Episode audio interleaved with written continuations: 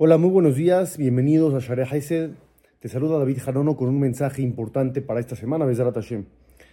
Leímos en la Torá sobre un hombre que salió, así dice el Pasuk, salió de algún lugar, no dice de dónde salió, salió y maldijo a Dios, nada más y nada menos. Las preguntas son varias, ¿de dónde salió y por qué llegó a ese nivel tan fuerte de maldecir a su creador?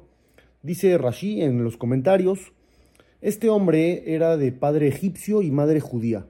Debido a eso, había un problema con dónde sería su territorio. Él pensó que debido a que su madre provenía de la tribu de Dan, él podía instalarse ahí.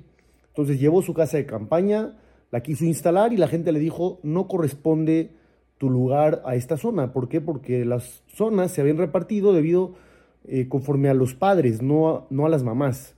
Quiere decir, según la familia paterna y tu padre no es de la tribu de Dan, por lo tanto no puedes permanecer en este lugar. Este hombre se quejó y llegaron hasta el tribunal de Moshe Rabbenu. En el tribunal de Moshe Rabbenu, el dictamen fue que este hombre no tenía la razón, no podía instalarse ahí y salió enojado. Salió tan enojado que maldijo al creador del mundo. Esto parece ser un acto que está mucho más allá de nosotros. Nosotros estamos muy lejos de este crimen tan atroz. Nunca llegaríamos a maldecir a Shem Bar Minalo Alenu. Sin embargo, hay que analizar un poquito más las cosas y ponerlas en perspectiva, en una perspectiva adecuada. Este hombre fue presa del enojo y de la frustración, y debido a eso llegó a hacer un acto tan vulgar. ¿Qué pasa cuando nosotros nos enojamos o estamos tan frustrados que llegamos a sacar de nuestra boca palabras que no deberíamos de sacar. Tal vez no llegar a maldecir a Dios, quién sabe. Podría uno llegar a eso también.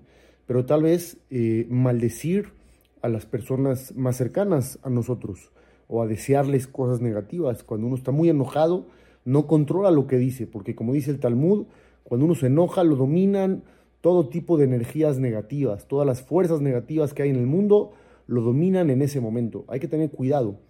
He sabido lo que dicen, cuando uno no ha hablado es dueño de sus palabras, pero cuando ya hablaste, tú eres esclavo de ellas. Así que cuidado, cuando estés enojado, es mejor cerrar la boca. Como dijo la Mishnah de Pirkei Avot, Kol yamai gadalti benahajamim, la guftov el Toda la vida crecí entre jajamim y no encontré algo mejor que el silencio. Si no sabes qué hablar o tienes dudas si vas a decir algo negativo, mejor no decir absolutamente nada. Te saluda David Janono para Shara que tengas un excelente día. Hashem.